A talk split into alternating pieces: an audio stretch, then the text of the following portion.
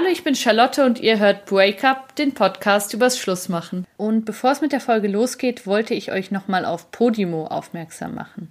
Podimo ist eine App, auf der ihr Podcasts und Hörspiele findet. Es ist eine App, die quasi nur für so Audioerlebnisse optimiert wurde. Und da gibt es ganz viele Podcasts, die sonst auf allen möglichen Podcast-Apps auch sind. Aber es gibt auch exklusive Inhalte und wenn ihr die hören wollt, dann könnt ihr ein Abo buchen. Das kostet 4,99 Euro im Monat. Wenn ihr auf podimo.de slash breakup geht, dann findet ihr dort einen Probemonat für nur 99 Cent, also quasi 80 Prozent billiger. Unglaublich. Ich schreibe es nochmal in die Show Notes, podimo.de slash breakup. Und ich habe mir jetzt auch nochmal diese exklusiven Podcasts da angeschaut und finde, da ist wirklich auch viel dabei, was, glaube ich, euch auch gut gefallen würde, also als Breakup-Hörer. Es gibt einen Podcast, der sich zum Beispiel nur mit toxischen Beziehungen beschäftigt. Es gibt einen Podcast über offene Beziehungen. Es gibt einen Podcast, der heißt Broken Hearts Club, wo es auch nochmal um Trennungen und wie es einem danach geht, ähm, der sich damit beschäftigt, wie es danach geht, geht, sorry. Ähm, und es sind ganz viele Inhalte dabei, wo ich das Gefühl habe, die würden euch Spaß machen. Ich mag auch die Crime-Sachen dort total gerne. Ich habe zum Beispiel den ähm, Podcast im Dunkeln, der Fall Rebecca Reusch auch gehört, der da exklusiv zu hören ist. Es gibt da also total viel zu entdecken und ich würde mich sehr freuen, wenn ihr mal unter podimo.de slash breakup da vorbeischaut.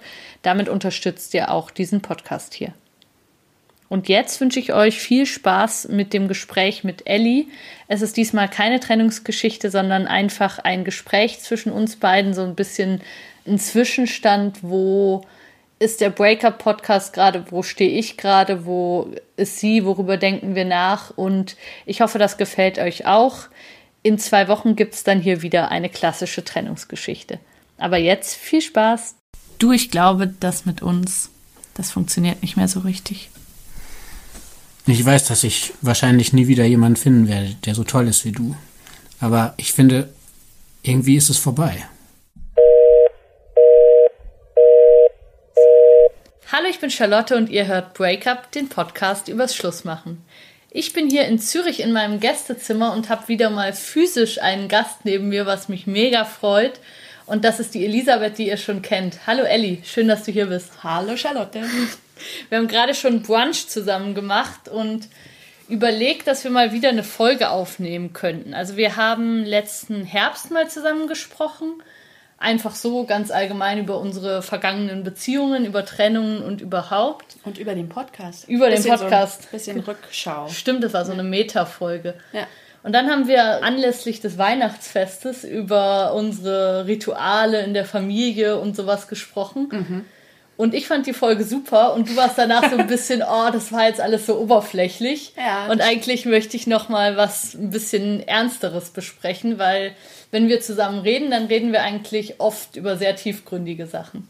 Ja, eigentlich meistens. eigentlich meistens. Das ist ja auch eigentlich, was ich mit dir schätze, so, ne? Ja. Dass, dass es wirklich sofort ans Eingemachte geht und meistens habe ich danach auch so irgendwie, keine Ahnung, denke ich, boah, ja stimmt, so habe ich das noch nie gesehen. Und das ist sozusagen für mich immer sehr bereichernd. Das geht mir absolut auch so. Ja. Und letztes Mal haben wir aber vor allen Dingen so über Weihnachtsbastelei und den Stress, den man so hat, wenn man seinen Kindern ein perfektes Weihnachten ja. geben will und wie man so zu Hause gefeiert hat. Ich fand das total süß, mhm. aber du hattest danach das Gefühl, boah, eigentlich bisschen oberflächlich. Also für, für das, unsere Gespräche sozusagen war das wie eine Ausnahme. Das aber stimmt. ich glaube schlussendlich ich hatte auch äh, Leute, die mir gesagt haben, sie haben das angehört und fanden das irgendwie lustig und, und spannend. Es hat auch zu Weihnachten gepasst, schlussendlich, glaube ja. ich. Das war auch okay. Ich fand das auch okay. Ja. ja. Und wir reden auch über solche Sachen. Wir haben jetzt zum Beispiel auch gerade über Ostereier und Osterbasteln und so gesprochen. Es ist nicht, oh, dass ja. wir darüber nicht reden würden. Nein, es ist immer das, immer das Gleiche. Du hast jetzt gerade auch wieder ein Osterfest mit deiner Familie gefeiert. Ja, und ich habe das wieder gespürt. Eben, ich bin ja auch Mutter und diese verschiedenen Rollen, die man einfach im Leben spielt. Und ja. dieses auch, wo ich denke, dass, dass Mütter wirklich auch da sehr hohe Ansprüche an sich selbst haben. Also ich spüre das einfach auch bei mir, was dann quasi noch dazugehört, um das, um richtig gutes Fest zu bieten oder beziehungsweise ich glaube, man macht das ja auch alles eher für die Kinder, weil man denkt irgendwie, man möchte denen eine schöne Kindheit machen. Und tolle Erinnerungen. Genau, und Tradition oder dass sie später mal sagen, ja, genau so war das immer mit meiner Mutter, wir haben immer das und das gemacht. Oder die echten traditionellen Eier bemalt. ja, genau. Wir hatten echte Kerzen am Baum. Ja, genau, sowas. Ja. Oder vielleicht, dass sie dann später sagen, so, ich, ich habe das so geschätzt in meiner Kindheit, das möchte ich jetzt auch mit meinen Kindern weiterführen. Ja. Das wäre so wie so ein Traum. Andererseits merke ich auch, dass Realität und Idealismus auch manchmal ganz schön clashen. Sozusagen. Ja, man hat ja einfach auch verschiedene Rollen und verschiedene Persönlichkeiten in sich, oder? Also du bist ja jetzt nicht nur Mutti, ja. sondern du hast ja auch irgendwie andere Seiten, wo du keinen Bock hast, jetzt den Haushalt zu machen und lieber Musik hören würdest oder so. Ja, und natürlich all, jede Rolle hat auch irgendwie andere, braucht andere Energien so. Und manchmal hat man für bestimmt, eine bestimmte Facette seiner Persönlichkeit auch nicht die Energie. Und wenn vielleicht eben wie bei uns jetzt gerade ein Kind über Ostern auch noch krank ist, ernsthaft krank, und man trotzdem irgendwie ein Pro Programm abspulen will, was man sich irgendwie vorgenommen hat, dann passt es vielleicht auch manchmal einfach gar nicht richtig zusammen. Ja. Und ich glaube, das noch so ein bisschen äh, besser zu reflektieren oder übereinzukriegen, auch zu gucken, so was macht mir eigentlich noch Spaß, weil letztendlich geht es auch darum, ne? Dass man, dass die Kinder spüren, dass man da authentisch dahinter steht und dass man auch wirklich Bock hat, diese Sachen zu machen, weil nur dann kommt die Message eigentlich rüber. Ne? Ja, nur dann ist es ja eine positive Erinnerung. Also wenn man sich erinnert, ja, wir haben immer diese Eier bemalt, aber meine Mutter war jedes Mal mega pisst und hat uns nur angeschrien. Ja, wie auch ganz dann viele ist über, es ja keine positive Erinnerung. Über, oder über ja. Weihnachten ist es doch oft so. Irgendwie ja. eben viele, viele verausgaben sich total und was irgendwie in Erinnerung bleibt, ist die Stimmung und die war scheiße sozusagen. Ne? Also voll. Das ja. ist ja bei ganz, ganz vielen Familien so. Ja, und mir ja. ist eben Ostern halt auch wichtig, weil du wirst es nachvollziehen. Das ist ja eigentlich fast wichtiger im, Christ, im christlichen Leben als Weihnachten auf eine Art. Ja, für meinen Vater ist Karfreitag der höchste Feiertag des mhm. Jahres. Tatsächlich. Ja. ja. Und ähm, ja, genau. Deswegen habe ich irgendwie den gleichen Stress zu Ostern wie zu Weihnachten. Und da, das muss ich, irgendwie, muss ich irgendwie noch ein bisschen besser erwachsen werden, glaube ich. ja, ja. Also im Sinne von, hey, was genau möchte ich da eigentlich? Mhm. Ja, es ist ja dann immer eine ganz große Sache eben mit Erwartungen. Was, was erwartet man von sich selbst? Was denkt man, was die Kinder erwarten? Genau. Ja. Ja, die Erwartung an sich selbst. Das ist, mhm. das Glaubst du, deine Kinder erwarten das überhaupt? Oder denken überhaupt, dass jetzt Eier bemalt werden müssen? Oder? Nee, aber wir waren ja mit Freunden an Ostern zusammen. Und wie mein Sohn letztendlich so schon gesprochen hat, dass er so gesagt hat, ja, wir machen wieder das mit den Eiern da, mit diesem Wachs und so. Das ist das Coolste. Oder, also oh. dann habe ich schon gedacht, hey, wow, das sagt er zu mir zwar nicht, aber zu jemand anders hat er dann wieder, also er schätzt, scheint es doch zu schätzen sozusagen. Voll toll, ja. Und, ähm, ja. ja, da würde ich mich auch drüber freuen, das stimmt. Ja. Das ist cool. Also es ist nicht sinnlos, glaube ich. Ich nee. habe das Gefühl, das ist schon, das macht schon Sinn. Ja. Nee, aber es ist halt immer die Frage, eben wie viel Stress macht man sich damit. Und man kann ja auch mal eine Tradition ein Jahr aussetzen, ohne hab dass ich ja auch. Schlussendlich. Ich habe schon mein Pensum ein bisschen dann reduziert und dachte, ja. hey, so Mental Health first. Ja, absolut. absolut. Wir haben übrigens gerade noch eine schöne Meditation gemacht, bevor ja, ja. wir die Folge aufnehmen. Ja, dank dir, oder? Bin ich jetzt ja auch ein bisschen mehr auf den Trip gekommen. Ja, ich fühle mich damit ja super eh so irgendwie. Also eigentlich nicht. Also jetzt, wenn ich das Hörbuch, also der, keine Werbung not sponsored, aber die Headspace ähm, die es da irgendwie die ich in einem Hörbuch gehört habe, aber die es zum Beispiel auch als App oder auf Netflix oder überall gibt. Ich finde, das ist super unesoterisch. Also für mich ist Total. das so ja. eben eine ganz normale, gesunde Art, mit seinem Geist umzugehen. So, also es ist viel weniger, finde ich, so stell dir vor, du ähm, liegst jetzt irgendwie in der Blumenwiese oder so, sondern es ist einfach nur, hey, achte auf deinen Atem, sei irgendwie bei dir, schau, dass du zur Ruhe kommst. Das finde ich eigentlich nicht esoterisch. Aber trotzdem ist fühle ich mich schon manchmal ein bisschen lustig, dass ich jetzt versuche zu meditieren, weil ich einfach immer so anders war. Und kürzlich habe ich auf einen Freund gewartet, der hatte sich irgendwie verspätet. Wir haben uns nicht ganz so verabredet, wie das äh, hätte sein sollen. Also er hat auf der einen Seite der Brücke gewartet, ich auf der anderen super dämlich. auf jeden Fall sah ich dann auf dieser Seite der Brücke und hatte so ich glaube, drei oder vier Flaschen alkoholfreies Bier gekauft. Hab das so neben mich gestellt, auf einer Bank gesessen und gewartet und gedacht, ja gut, wenn er jetzt eh erst später kommt und so, dann kann ich ja noch eine Meditation machen. Hab so die Augen geschlossen, mich so hingesetzt und angefangen zu meditieren. Also ich, ich hatte eine Sonnenbrille auf. Das heißt, man sieht eigentlich auch nicht, dass ich die Augen geschlossen hatte. Und dann hörte ich aber neben mir so ein Tsch, Tsch, wie jemand eine Bierdose aufmacht. Oh. Ich so, okay, alles klar. Es sitzt also jemand neben mir und hat sich gerade ein Bier aufgemacht. So, gut. Aber nicht eine von deinen. Nee, das, das hätte ich, glaube ich, gemerkt. Die waren nah genug an also mir. Okay, Aber auf jeden Fall war dann das so. Und dann hat er mich irgendwas gefragt. Ich weiß gar nicht mehr was. Irgendwie, was ich da mache oder so. Und ich habe halt nicht geantwortet, weil ich habe jetzt gerade mein Ding gemacht. Und habe dann aber so fünf Minuten später aufgehört und habe mich dann zu ihm gewendet und gesagt, hey, sorry, dass ich gerade nicht geantwortet habe. Ich habe gerade meditiert. So, ja, genau, das habe ich glaube ich nicht mal gesagt. Sonnengebadet. Ja, ich habe gesagt, ich war gerade irgendwie da drin beschäftigt. Ja. So. Und da habe ich mich schon wie so ein richtiger Psycho gefühlt. Und dann hat der, das war so ein, weiß ich nicht, vielleicht Eritrea oder so, der hat dann so angefangen mir zu sagen, eben, er hätte das Gefühl, ob ich vielleicht ein Problem hätte. Also ob, er hätte, hätte mich da so gesehen, wie ich da so sitze mit dem alkoholfreien Bier und da einfach so irgendwie äh, spirituell. Er hat gedacht, ob ich bete oder was, was da los ist. Und er hat gesagt, sie hat vielleicht eine kleine Problem. Und ob er mir, ob er mir helfen könnte. Er wüsste irgendwie vieles und ich könnte ihn jetzt einfach um Rat bitten.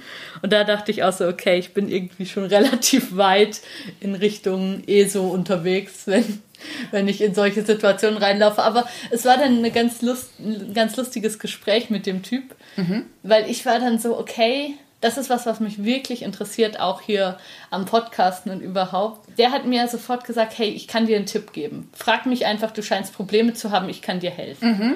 Und dann war ich so, dass ich dachte, hey, was gibt dir das Gefühl? Warum denkst du, dass du anderen helfen kannst? Mhm. Also warum denkst du, du kannst mir jetzt einfach einen Tipp geben, wie ich es machen soll?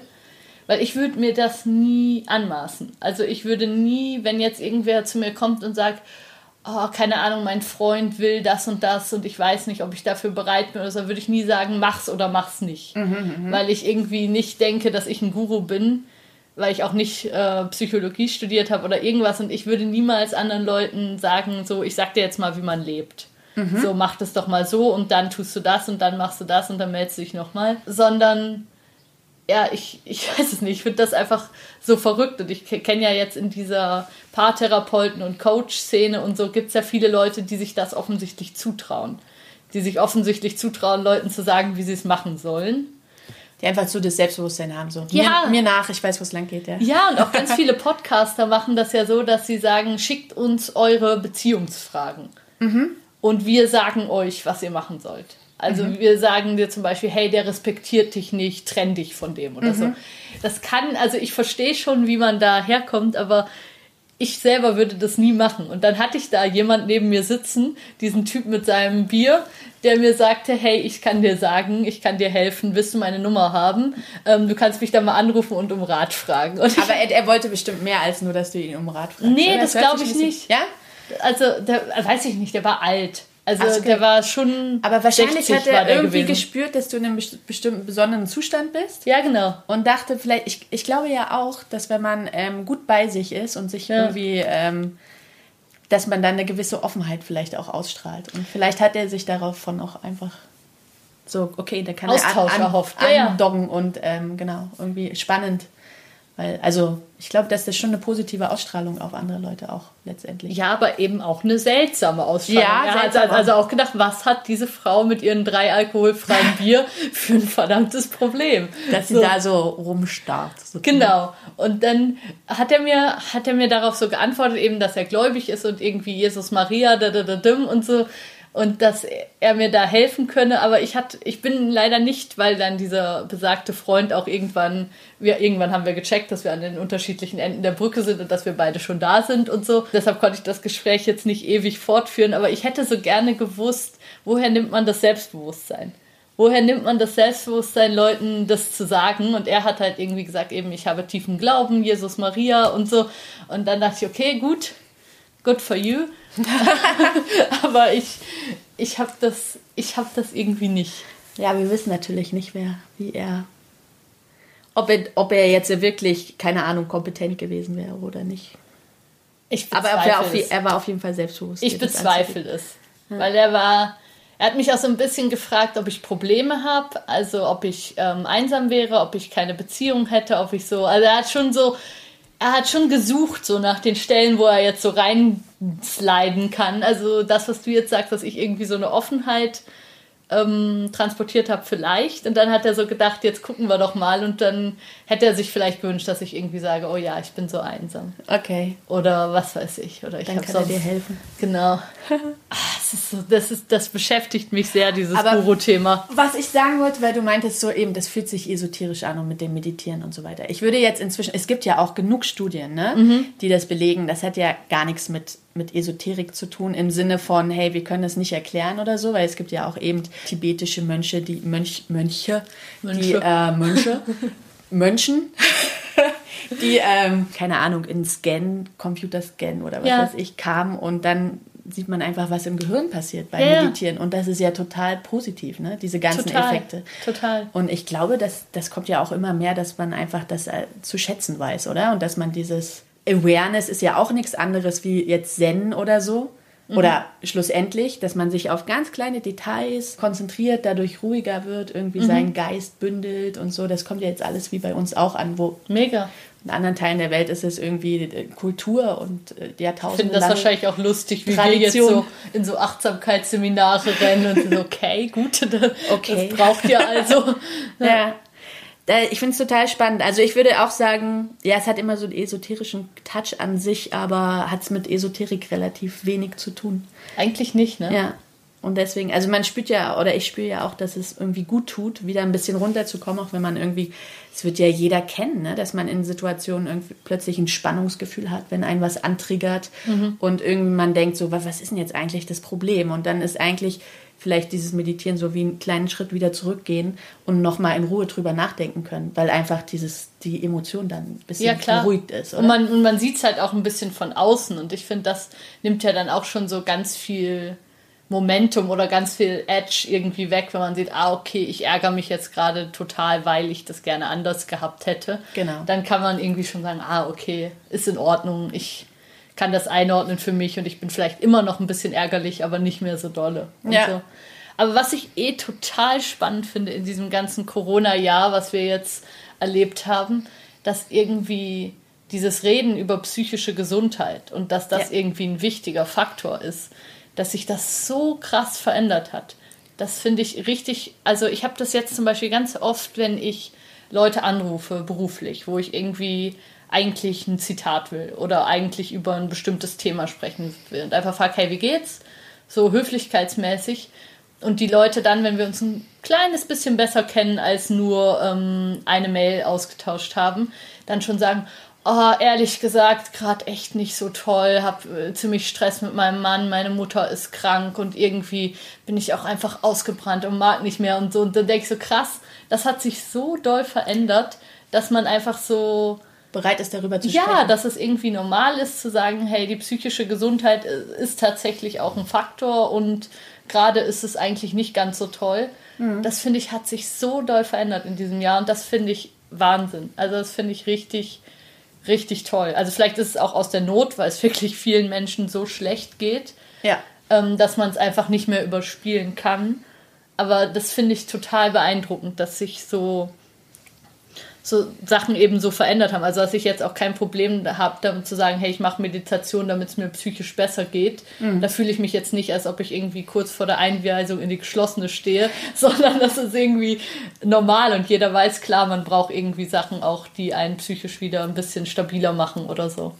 Ja, ich glaube, dass diese ganze Zeit hat so uns alle ein bisschen auf uns zurückgeworfen, ne? Und man ist irgendwie mit sich konfrontiert und ähm, jetzt ja auch, ich bin ja Musikerin, das hatte ich glaube ich auch schon in einem vorigen, in einer vorherigen Folge gesagt. Und gerade bei uns, äh, ja, ist auch ein Riesenthema tatsächlich, aber immer noch ähm, auf eine Art tabuisiert, würde ich okay. mal sagen. Weil bei uns ist ja auch, ich mache ja wie Spitzenmusik sozusagen. Sag doch mal, was du machst, liebe Ellie. also ich bin Fagottistin und äh, arbeite hier in der Schweiz in einem großen Orchester. Und ähm, bei uns ist es ja auch so, dass, oder im, sagen wir mal, im, im Spitzensport ist Mentalcoaching zum Beispiel gang und gäbe. Ne? Und Klar, es ist einfach ja. eben wissenschaftlich anerkannt, ähm, dass das die, zur Leistungssteigerung beiträgt. Ne? Und da ist auch ganz wichtig, um eben, wir haben so diesen Flow-Effekt, den, den viele auch vielleicht aus dem Alter kennen, mit bestimmten äh, Sachen, die man gerne macht, irgendwie, dass man dann in, in so einem mega positiven äh, Zustand kommt, wo man sehr viel Energie auch rausziehen kann. Und es gibt einfach dazu, also wie im Sport, wenn du halt das mit einer Freude machen kannst, so, mhm. dann schaffst du deine Leistung halt zu steigern. Ne? Und dazu okay. brauchst du wie so ein positives Mindset. Ja. Und, ähm, und auch dieses, auch wenn das Ganze ein Wettkampf ist, eigentlich mit diesem Wettkampfgedanken, das ist nicht unbedingt positiv für deine Leistung. Eigentlich musst du wirklich so das Gefühl haben, so, ich mache das für mich, bei sich bleiben und dann in diese, in so eine Freude kommen, oder? Ja. Und dann also das ist eben auch im, in der Musik so, denke ich. Dieser, diesen Flow, den kennt jeder professionelle und auch nicht professionelle Musiker, wenn man wirklich in so einen Zustand kommt, so wow, da ist irgendwie noch mehr. Oder bei mir persönlich teilweise wirklich, das macht mich unglaublich glücklich, wenn ich ein Konzert hatte und ich habe gemerkt, ich kam in so einen Zustand, wo ich irgendwie besser gespielt habe, als ich geübt habe. Oder vielleicht okay, auch ja. Sachen machen konnte plötzlich, so aus der innerhalb von Sekunden entschieden habe, so ich mache es mal doch ganz anders und es funktioniert dann auch. Also ja. wo so eine Kreativität einfach frei wird, oder? Ja. Und, äh, und auch alles plötzlich leicht wird. Also wenn man auch, wir haben ja, mein Instrument ist auch körperlich anstrengend mhm. und man braucht viel Muskelkraft teilweise und auch gute Luft und muss gut, gut sich einteilen und so.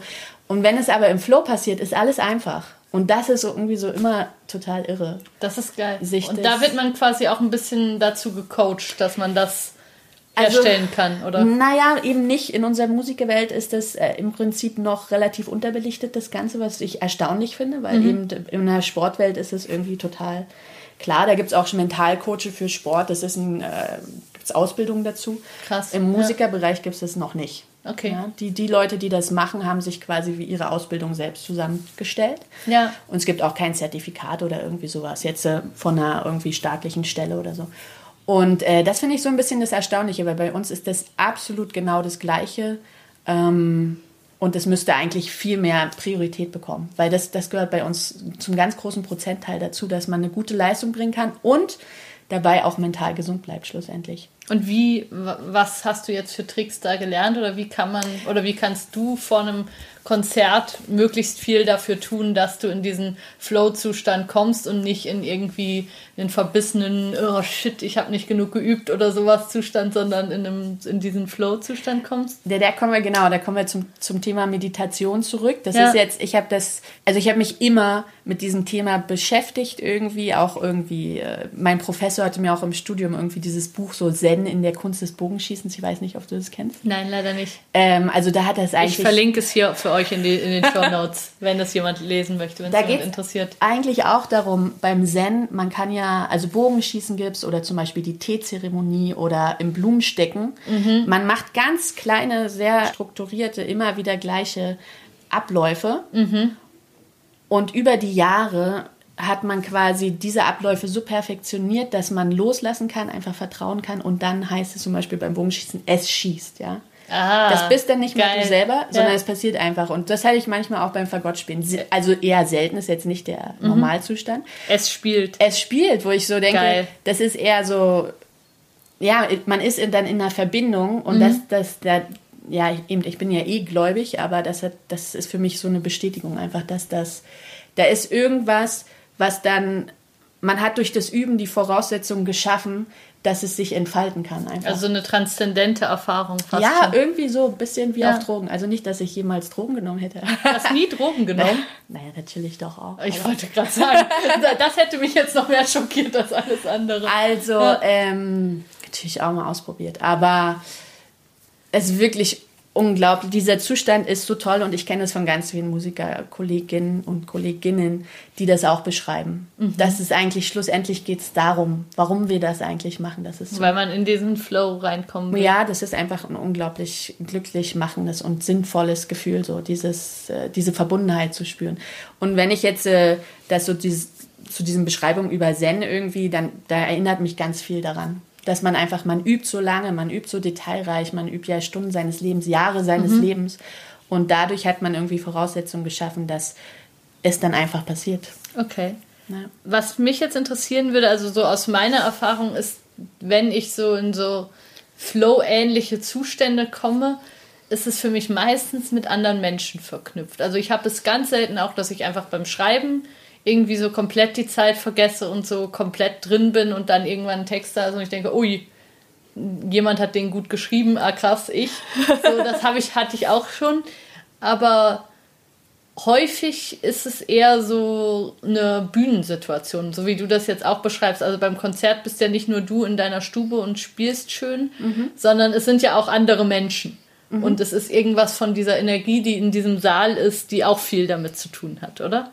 Ja, absolut. Ich hatte jetzt für mich eher in so Solo-Konzertsituationen, also schon ich, aber vielleicht noch ein Klavier, mhm und Kammermusik, also kleinere Formationen, aber ich habe es auch im Orchester schon erlebt und ich glaube, das ist auch das Geheimnis von wirklich zum Beispiel coolen Dirigenten. Sie entfalten die Energie, diese Energie kann andere wie mitziehen. Ne? Okay, ja. Dass man in, zusammen in den Flow kommt. Und das ist eigentlich, danach ist man wirklich einfach wie so kollektiv glücklich, mhm. weil es ist dann, du gibst alles und du gibst noch mehr und du willst es sozusagen. Ne? Ja. Und jetzt eben, ich habe ja mit Claudia viel gespielt ja. früher. Und da kann ich einfach sagen, ich, der, der hatte die, er, er, hatte auch so eine Art meditative Art. Und es war sehr detailverliebt, wie er gearbeitet hat mhm. und wie er uns quasi einstudiert hat fürs Konzert. Und dann ging es aber einfach los. Also sehr genau arbeiten und trotzdem einfach loslassen können. Also sozusagen in, einfach in den Flow kommen. Und das war, glaube ich, was, was so begeistert hat und was auch die, die Zuhörer begeistert haben, weil man spürt es, ob jemand quasi in mhm. dieser Verbindung ist oder nicht. Ja, und das ist, was ja auch ein Teil davon ist, ist, glaube ich, diese sehr gute Vorbereitung, beziehungsweise dieses Selbstvertrauen, dieses Wissen, hey, ich habe alles getan, ich habe mega mich in alle Details reingeschmissen, ich kann es. Also so, dass du nicht, nicht irgendeine Unsicherheit hast, ob du es kannst, sondern so, dass du so aus dem Vollen schöpfen kannst, oder? Ja, aber das ist auch das ganz Spannende, finde ich, bei unserer Arbeit. Äh, viele viele haben auch so einen Drang so zur Kontrolle, mhm. ne, weil also alle, ich glaube, alle Menschen haben Bedürfnis nach Sicherheit, oder? Na klar. Und es gibt wie verschiedene Strategien so. Kontrolle ist ja auch eine Strategie für Sicherheit, ja. ja. Also je, je kontrollierter man wird, ähm, desto mehr weiß man, dass es so gemacht wird, wie man will oder denkt so, denkt man beherrscht die Situation. Das Problem ist einfach, es gibt zwar viele Professoren, auch Musiker, die quasi das, dieses Bedürfnis forcieren, aber eigentlich ist es das Gegenteil vom Flow in der Musik. Weil du musst ja loslassen. Das heißt mhm. Vertrauen als Strategie für Sicherheit. Ja. Und dieses Vertrauen hat natürlich auch mit Selbstvertrauen, mit irgendwie, okay, ich habe das vorbereitet und jetzt kann ich nichts mehr kontrollieren. Jetzt ja. lasse ich los. Und das ist auch so ein bisschen, was dieses Buch beschreibt, dieses Zen. Du musst natürlich das ganz kontrolliert alles vorbereiten. Ja. Aber dann kommt auch der Punkt, wo du sagst, so, und jetzt vertraue ich. Und das, dann entsteht was. Das kenne ich auch vor so Bühnensituationen, also Podien, Moderationen, irgendwelche Anlässe, da ist es bei mir auch nicht so, dass ich jetzt in der halben Stunde davor mir nochmal alle Infos anlesen würde. Sondern ich weiß dann, jetzt ist schon der Punkt, wo ich einfach vertrauen muss, wo ich irgendwie nur noch an meinem Selbstbewusstsein arbeiten muss, nur noch daran arbeiten muss, dass ich mich gerade gut fühle und wo ich nicht mehr nochmal groß gucken kann, okay, habe ich ähm, Namen und Daten und alles richtig im Kopf, sondern wo ich einfach gucken muss, dass ich mich auf die Situation einlasse und dass ich merke, ich kann mir hier selber vertrauen. Also ich würde da nicht nicht mehr noch bis kurz vor knapp vorbereiten, sozusagen. Das ist, das ist ja eigentlich sogar dieses kurz vor knapp, das unterstützt eigentlich eher das, dein, also das Gegenteil von Vertrauen.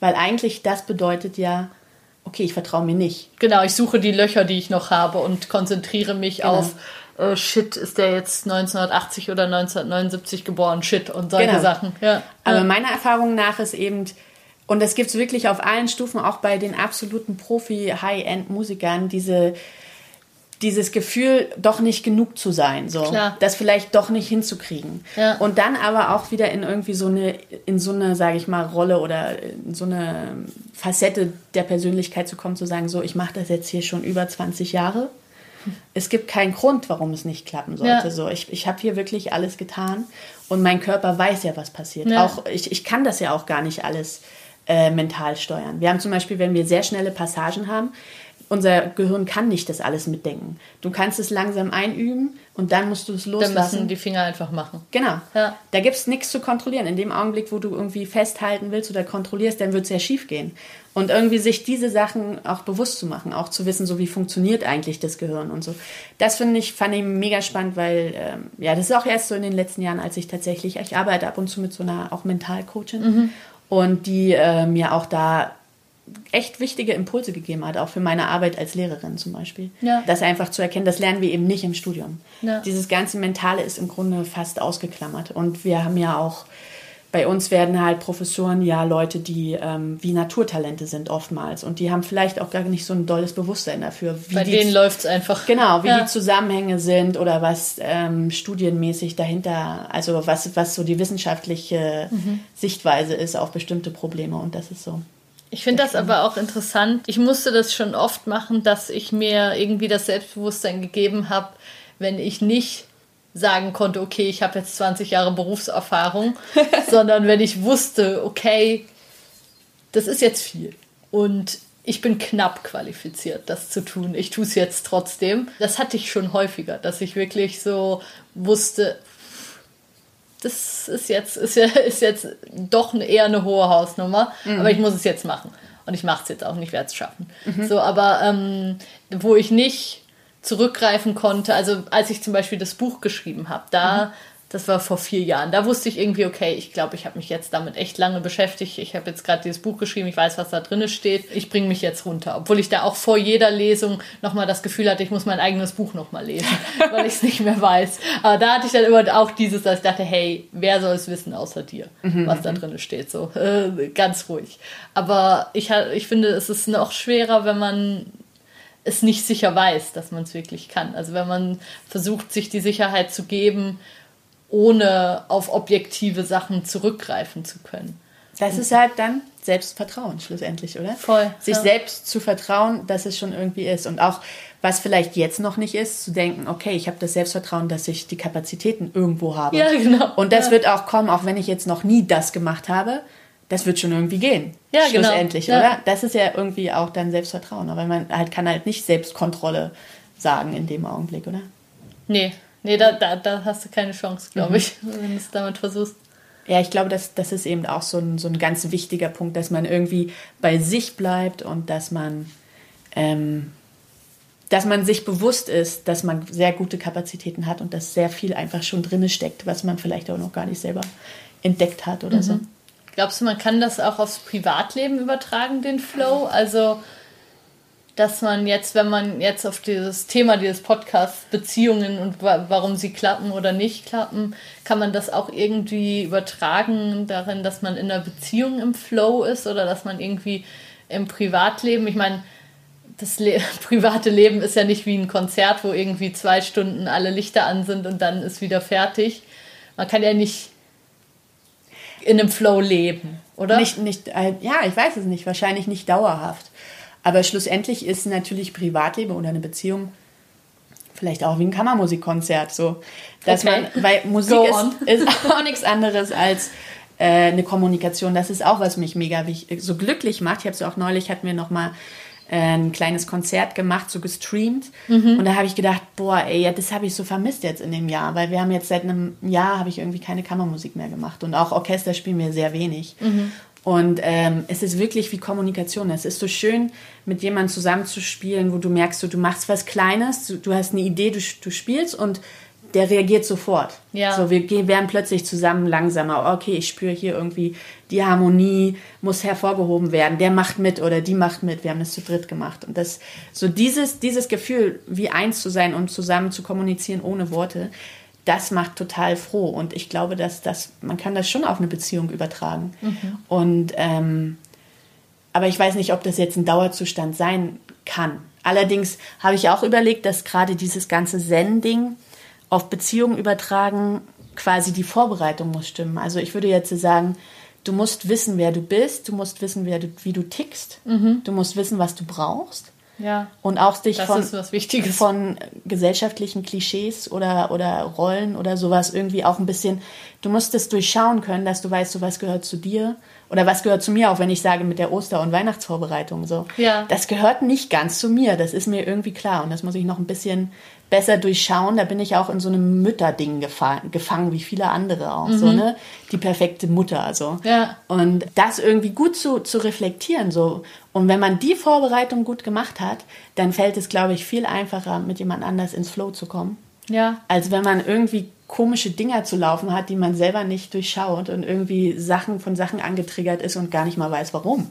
Ne? Und ähm, Finde ich eine sehr gute Analogie, also dass bei einer Beziehung eigentlich so die mühevolle Detailvorbereitung, die beim Orchester das äh, stundenlange Üben und genau können von schnellen Passagen und so ist, dass man einfach weiß, wer man ist, ja. was man für Bedürfnisse hat, wo man, wo man hin möchte und natürlich auch den anderen irgendwie gut kennen. Also ich finde das als extrem beglückend tatsächlich so meinen Freund immer besser kennenzulernen. Mhm. Also immer mehr zu checken, ah, so ist er. Jetzt habe ich ihn, da, da sehe ich ihn so richtig in dieser Tätigkeit oder in, weiß ich nicht, diesem Interesse oder so. Das war zum Beispiel gestern erst, haben wir Bohemian Rhapsody geschaut. Mhm. Und er hat so eine unglaubliche Verehrung für Freddie Mercury. Und ich habe das bisher nie verstanden. Also ich kenne natürlich die Lieder von Queen und so. Ja. Und ich weiß auch ungefähr, wer das ist. Aber erst gestern, als ich den Film gesehen hat, hatte ich so ein bisschen das Gefühl, ich verstehe, was er an dem so toll findet. Und ich verstehe die Verbindung zwischen ihm und dem Typen irgendwie. Mhm. Ich verstehe, was es, was es gibt, was der vielleicht lebt, was er irgendwie bewundert und so. Und das hat mir sehr viel gegeben. Also es hat mich sehr erfreut, ihn, ihn da irgendwie in dieser Facette noch kennenzulernen, die ich davor nicht so kannte. Oder nicht so verstanden habe. Eben, ich wusste ja immer Queen. Aber so erst als ich den Film gesehen habe, habe ich irgendwie ihn noch besser verstanden. Und dann konntest du es besser nachvollziehen. Ja, viel. Weil also, du dann auch irgendwie das ge ge gespürt hast, was einen faszinieren kann. Dran. Genau, das ja. hat mich dann sehr glücklich gemacht, so mir auch so ihn zu sehen, wie er irgendwie als kleiner Junge dann so diese ganzen Queen-Konzerte schaut und so das äh, irgendwie hatte ich das Gefühl, ich verstehe ihn ein bisschen besser. Ja. Das hat mir sehr viel Spaß gemacht. Ja, das, das bringt einen natürlich näher zusammen auch. Voll. Irgendwo, ne? Man voll. stärkt so die Verbindung. Ja. Ja, ich glaube, ich glaube, dass es eben auch, also so in Verbindung gehen zu wollen, auch Nähe herstellen zu können in der, in der Beziehung. Auch dadurch eben, dass man sich kennt, dass der andere sich vielleicht auch kennt und auch vor allen Dingen also diese Lust, sich zu offenbaren. Ne? Man kann, ja. das ist ja ganz ja. wichtig, dass man das auch sagen kann und kommunizieren kann, was bei einem passiert. Auch wenn man irgendwie pisst ist oder so ja. eine schwierige Situation hat, dass man vielleicht sagen kann, so aus dem und dem Grund hat mich das jetzt voll angegriffen. Das hat jetzt nicht unmittelbar was mit dir zu tun und es kommt vielleicht auch aus meinem Rucksack von früher oder so. Aber das irgendwie kommunizieren zu können, das ist, glaube ich, auch ganz wichtig. Das hatte ich in der vorherigen Beziehung zum Beispiel viel weniger als jetzt. Mhm. Viel, viel, viel weniger. Also, dass wir vielleicht beide auch gar nicht so Lust hatten, uns so wirklich zu offenbaren oder so was ganz Nahes miteinander zu teilen oder so. Das war viel mehr Vorbehalt da drin. Ja, das so. hat auch viel mit sich verletzbar machen zu tun, ne? Ja, mega, klar. Ja, aber ich glaube auch, man, eben das, das ist ja auch so schön, finde ich jetzt, wenn wir beide sprechen. Ich habe mhm. ja immer das Gefühl, wir sind sehr offen miteinander. Ja, das ist Natürlich so. haben wir keine Beziehung nee. und wir müssen uns nicht darüber streiten, wer die Wäsche irgendwie wegbringt ja. oder so. Ja. Und das macht das alles unmittelbar sehr viel einfacher, oder?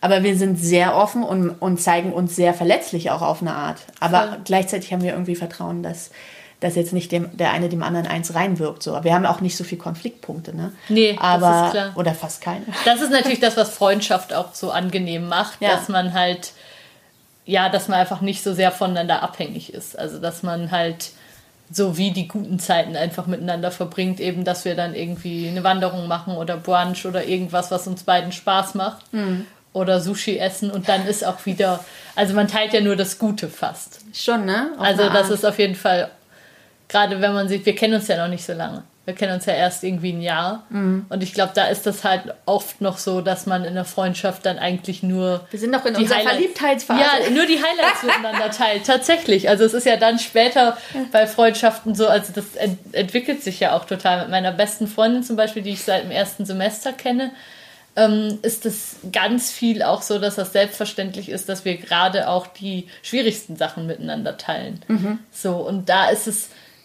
ist es eine ganz andere Dynamik. So. Ja. Ich versuche auch ehrlich gesagt immer so wie ein großes Netz zu haben an sozialen ähm, mhm. Freundschaften, damit ich nicht jetzt eine überstrapaziere beispielsweise. Ja. Und dass ich wirklich das so, ich auch. dass ich so ein bisschen verteile, okay, gut, die habe ich jetzt gestern angerufen. Ja. die muss ich jetzt nicht schon wieder damit belagern ja. oder so, dass das so ein bisschen nicht zu strapaziert ist. Ne? Das hat diese diese Luxus hat man jetzt in einer monogamen Beziehung ja nicht unbedingt auch. Ja. Das äh, dann ja, ist klar, ja da ist, einer. da ist ja auch viel mehr Konfliktpotenzial, einfach ja. weil, keine Ahnung, wenn wir jetzt zusammen, also mein Freund und ich waren letzte Woche zusammen im Urlaub und dann ist ja natürlich auch mal, dass einer hat mega Bock, eine krasse Wanderung zu machen und der andere denkt, ja, aber heute müsste ich eigentlich könnte ich auch im Garten abhängen, ehrlich ja. gesagt. Und da muss man ja einen Kompromiss finden und kann nicht einfach sein Programm. Also natürlich, man könnte auch alleine wandern gehen, aber meistens muss man sich ja dann in der Mitte finden und das macht ja dann auch mehr, mehr Konfliktpotenzial. Ja, das stimmt auf jeden Fall. Aber ich finde nochmal interessant, zu diesem Flow-Zustand zurückzugehen, weil ich ähm, zum Beispiel eben in der Beziehung davor auch, dass mein Ex-Freund auch oft gesagt hat, so, ich wünschte irgendwie, dass es leicht wäre. Ah, ja. Also es ist, es ist immer, ne? genau, ja, es ist immer schwer zwischen uns. Es ist immer irgendwie große Themen, irgendwer heult, irgendwas ist, äh, ist kompliziert, irgendwie, irgendwer ist enttäuscht und so. Es war immer diese Schwere auf jeden Fall in den letzten Jahren drin. Mhm. Und es war nicht diese Leichtigkeit. Mhm. Und das ist ja, glaube ich, auch was, was viele so in einer Beziehung suchen, mhm. dass es einfach float, dass es einfach läuft und dass man sich gar nicht gar nicht groß fragen muss. Glaubst du? So wie, wie bei der Verliebtheitsphase, oder? Ja. Wo man sich so idealisiert und irgendwie alles, alles funktioniert und man ja, ist so alles krass. ist besser, als man sich hätte vorstellen können. Ja, genau. Das kenne ich auch. Und äh, ja, und man möchte ja auch einfach mit dem anderen nah sein ja. und in die Verbindung kommen und so, ne? Und dann ähm, ist ja auch hormonell gesteuert schlussendlich irgendwo. Ja, mega. Und Aber dann muss man es wieder auf eine andere Ebene bringen, irgendwie eine bewusstere Ebene, oder? Also wenn es jetzt äh, langfristig, ich meine, ich bin jetzt nicht die Beziehungsexpertin, aber so stelle ich mir das vor, ja, dass, dass man dann schafft, wie ja vielleicht auch so eine gemeinsame Entwicklung zu schaffen, oder? Das ist ja immer das Ziel, dass man sich irgendwie gemeinsam entwickelt. Und das ist ja auch was, was so Paartherapeuten manchmal sagen, dass man sich vielleicht dann auch einfach trennt, wenn man sich gegenseitig keine Entwicklung mehr zu geben hat. Ah, also okay. Also wenn man so das Gefühl hat, hey, ich stehe hier auf der Stelle, ich komme irgendwie mit dir nicht mehr weiter. So. Du ja. Oder du wirst mich nicht mehr, du gehst nicht dahin, wo ich hingehen will und irgendwie passiert hier nichts mehr. Mhm. Ja, aber ich weiß nicht, ob man, ob man in so einem lang, also ich glaube, dass sich das viele Leute wünschen, dass man in so einem langfristig ganz sicheren, ganz ruhigen Gefühl sein kann, das ist hier gut. Und glaube, das ist ein, ist ein großes Ziel und die Frage dahinter für mich ist so ein bisschen, ist dieses, es muss sich einfach leicht anfühlen, es muss einfach stimmen, ist das die Antwort oder kann es auch mal über einen längeren Zeitraum echt schwierig sein, aber trotzdem richtig? Also man ist echt lange nicht im Flow als Paar, aber es ist trotzdem gut zusammen zu bleiben und man hat, das ist trotzdem irgendwie lohnenswert oder ist eigentlich, wenn man, wenn der Flow nicht mehr ist, dann, dann sollte man gehen. Das kann man wahrscheinlich nur in der Rückschau sagen. Sehr wahrscheinlich. Weil, weil Thomas Meyer würde jetzt sagen, nein, das ist, das ist definitiv keine Option. Ja. Eben, wenn es kein Ja ist, ist es ein Nein. Aber natürlich kann man eben, und ich weiß auch nicht, wie lange ist jetzt, hey, drei Monate unsicher sein ist noch okay, aber vier Monate ist scheiße oder so. Ja. Ich glaube, das kann einem eigentlich ja keiner sagen. Und es ist ja vielleicht auch ein persönlicher Prozess, dass man sagt, so, ich habe das jetzt drei Jahre, war ich eigentlich unsicher, mhm. aber das hat mich auch an irgendeinem Punkt gebracht, dass ich mich entwickelt habe zu einer Lösung ja, schlussendlich, klar. oder? Ja. Die Lösung konnte ich vor, also ich konnte vor drei Jahren das noch nicht entscheiden, aber nach drei Jahren kann ich es entscheiden. Nach drei Jahren Unglück wir, kann ich, ich entscheiden, dass ich es nicht mal, mehr will. Ja. Nur mal so irgendwie das gesprochen, weil letztendlich, also heutzutage würde ich sagen, es braucht halt auch ganz viel Freiheit in der, in der Beziehung. Mhm. Und dieses, was du meinst mit dem sicheren Hafen, das ist auch wieder die, diese Analogie mit dieser Sicherheit, Vertrauen und Kontrolle, oder? Also wie in der Musik. Man möchte die Sicherheit und viele fangen an zu kontrollieren, auch in der Beziehung. So, hier, du musst dich so und so entwickeln, damit es mit mir funktioniert oder irgendwie. Das ist ja auch eher Kontrolle anstatt Vertrauen, oder? Finde ich eine total schöne Analogie. Und ja. äh, wenn man sagt, so ich lasse dir den Platz, du machst mal deins und ich konzentriere mich auf mich und ich muss, bin jetzt auch nicht so abhängig davon, dass wir zu jeder Zeit tiptop zusammen funktionieren, sondern eigentlich eher so, ich gucke, dass es mir gut geht mhm. und du guckst mal, was mit dir ist. Und dann ist auch vielleicht eine Zeit, wo es nicht so gut läuft, mhm. keine. Katastrophe, weil man ja selber mit sich zufrieden ist weiß ich nicht, ob man das so sagen könnte, aber. Ich finde, was ich auf jeden Fall interessant finde daran, ist dieses, dass das Kontrollieren einem ganz sicher nicht mehr Sicherheit und ganz sicher nicht eine bessere Performance gibt am Schluss. Nee. Das, das glaube ich auch. Also Im Gegenteil, ist, man kommt eben, es ist, Kontrolle ist wie das, das Gegenteil vom Flow. Also wenn ich es jetzt vor meinen Musiker, meine Musikererkenntnisse aufs Leben übertrage, sage ich jetzt. Ja. Mal. Also es, es gehört auch Vertrauen dazu und vielleicht auch der ist eigentlich ein guter Mensch und das wird irgendwie, es wird schon irgendwie werden. Mhm. Ob das schlussendlich in einer, eine, eine, wirklich eine Beziehung ist oder einfach eine andere Art Beziehung oder eine, eine Freundschaft oder irgendwie sowas. Also das ist so das Vertrauen in den Menschen vielleicht. Das wäre, also das ist jetzt eher mein Diskurs im Moment. Ja, was bei mir Flow ist, glaube ich, in meiner Beziehung oder wo ich das sehr sehe, ist, dass ich weiß, Beziehung verändert sich immer. Ja. Also, dass ich gar nicht erst versuche, ich, wir sind jetzt schon echt lange sehr glücklich und das ist sehr toll, aber ich will nicht das festhalten, was jetzt ist. Weil ich weiß, in einem Jahr wird es anders sein. Ja. Also ich kann nicht sagen, komm, lass uns uns jetzt einfrieren und lass genau so bleiben. Ähm, eben, weil vor einem Jahr war auch alles ganz anders. Und es ist, es ist einfach dieses, es wird sich entwickeln und es wird immer wieder anders sein, ähm, das irgendwie zu akzeptieren und zu sagen, okay, ist aber ich bin dabei und den, den Weg gehe ich irgendwie mit und ich habe das Vertrauen, dass es auch anders, aber gut sein wird. So. Ja. Das ist was, was ich sehr versuche, so dass nicht mich nicht zu sehr an was ähm, festzuklammern. Ja, ich glaube, das ist auch gut, auch wirklich gut.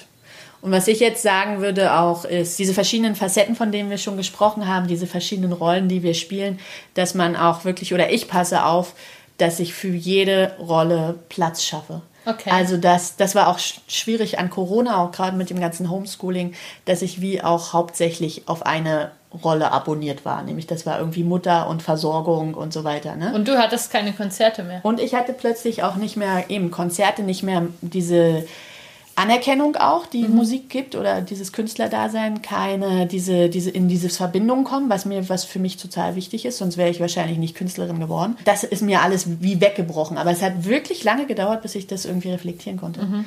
Und das hat mich auf Dauer mega unglücklich gemacht. Und dann ist ja noch das, was du gerade so ein bisschen angesprochen hast, dass diese Mutterrolle vielleicht auch nicht 100% nur deins ist, sondern dass da vielleicht auch noch was drin ist von Erwartungen und Sachen, mhm. die du machst, die sich gar nicht nur nach dir anfühlen, oder? Genau, dass ja. ich das eben, ich, ich bewundere Mütter, die vielleicht wirklich die die sich immer so sehen und denen es auch mega Be Be äh, Bereicherung gibt für ihr Leben, aber ich bin definitiv nicht so. Ich mag mhm. gerne vielleicht eine Stunde basteln am Tag, aber ich mag das nicht, wenn drumherum um mich geschrien wird und dann plötzlich irgendwie einer plötzlich nicht mehr, nicht mehr Lust hat, das zu Ende zu machen und ich zum Schluss alles alleine mache, wie bei Plätzchen oh backen oh oder so.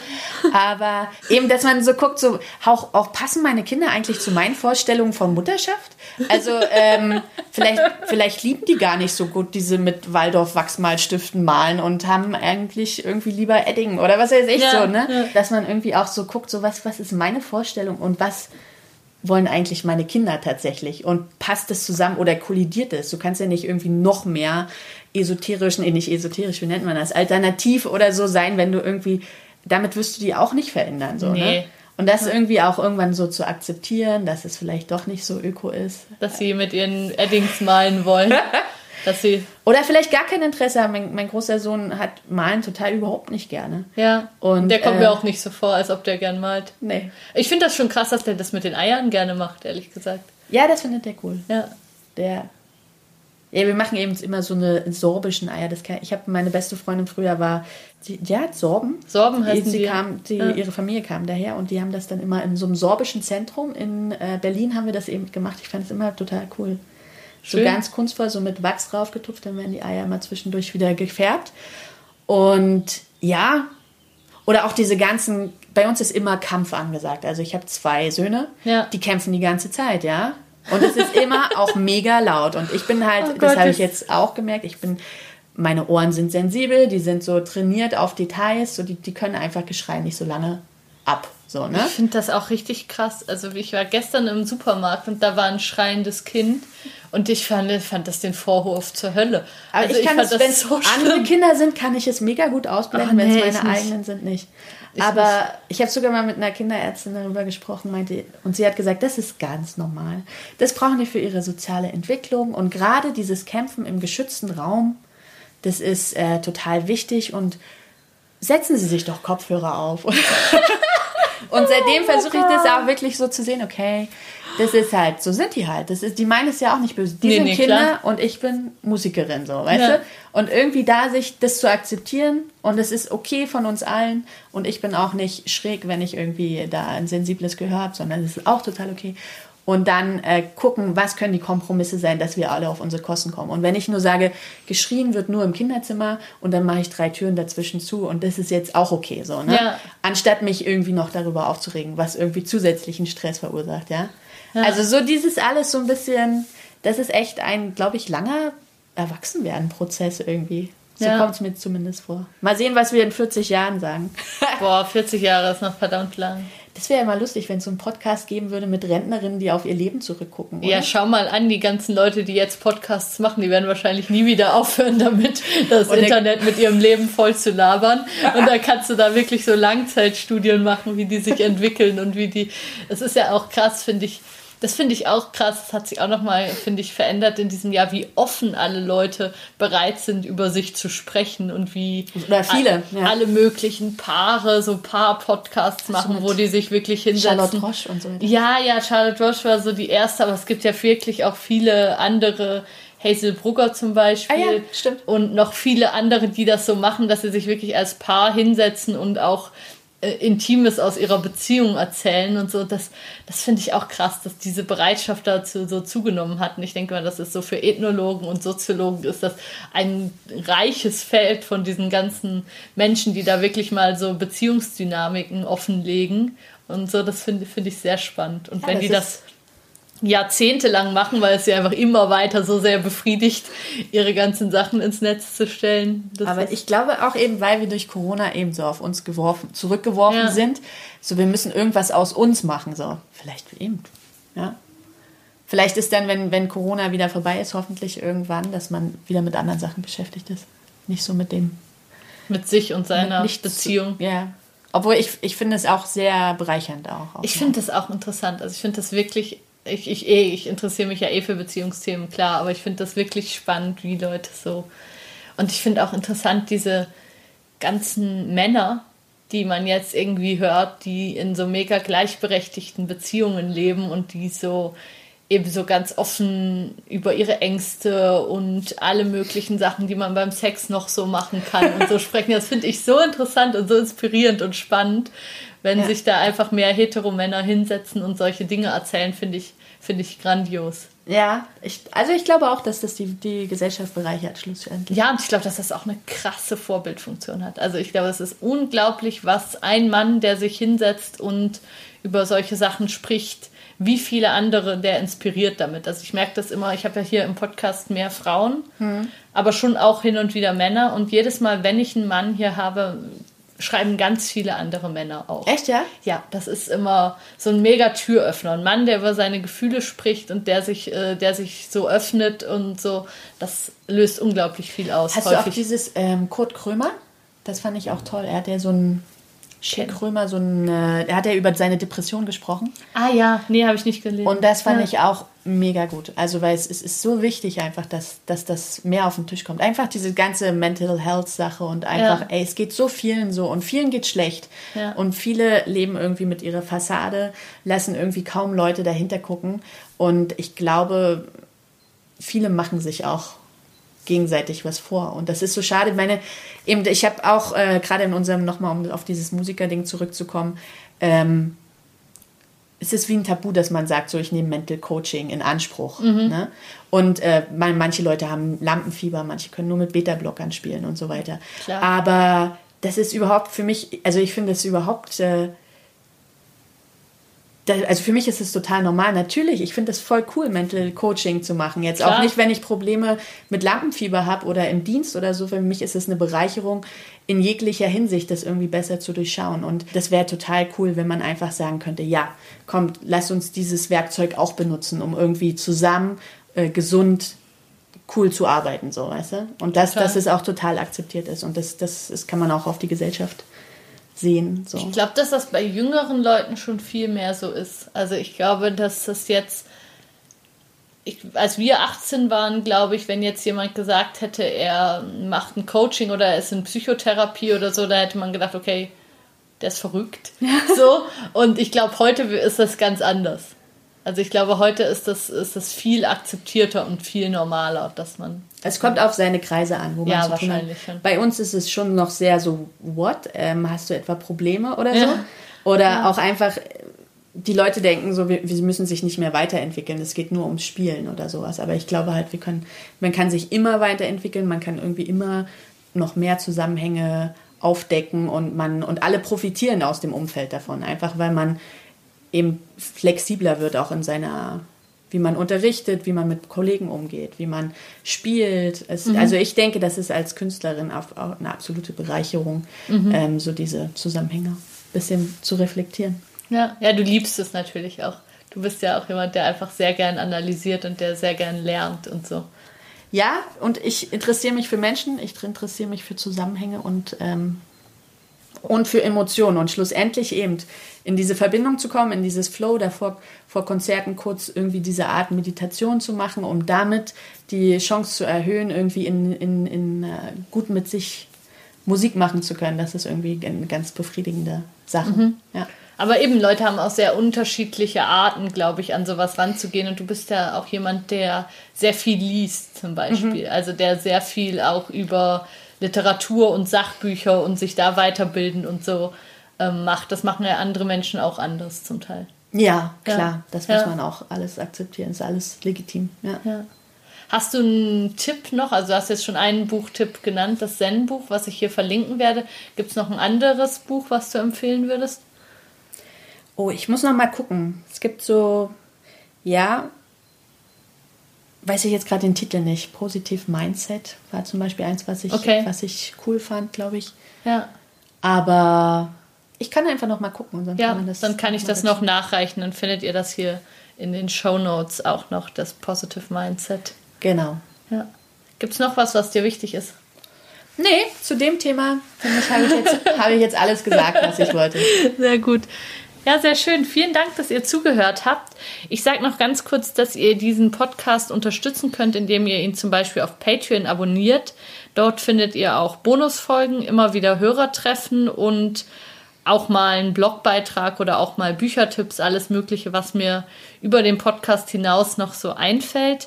Ihr könnt den Podcast auch einmalig über PayPal unterstützen, da freue ich mich auch sehr.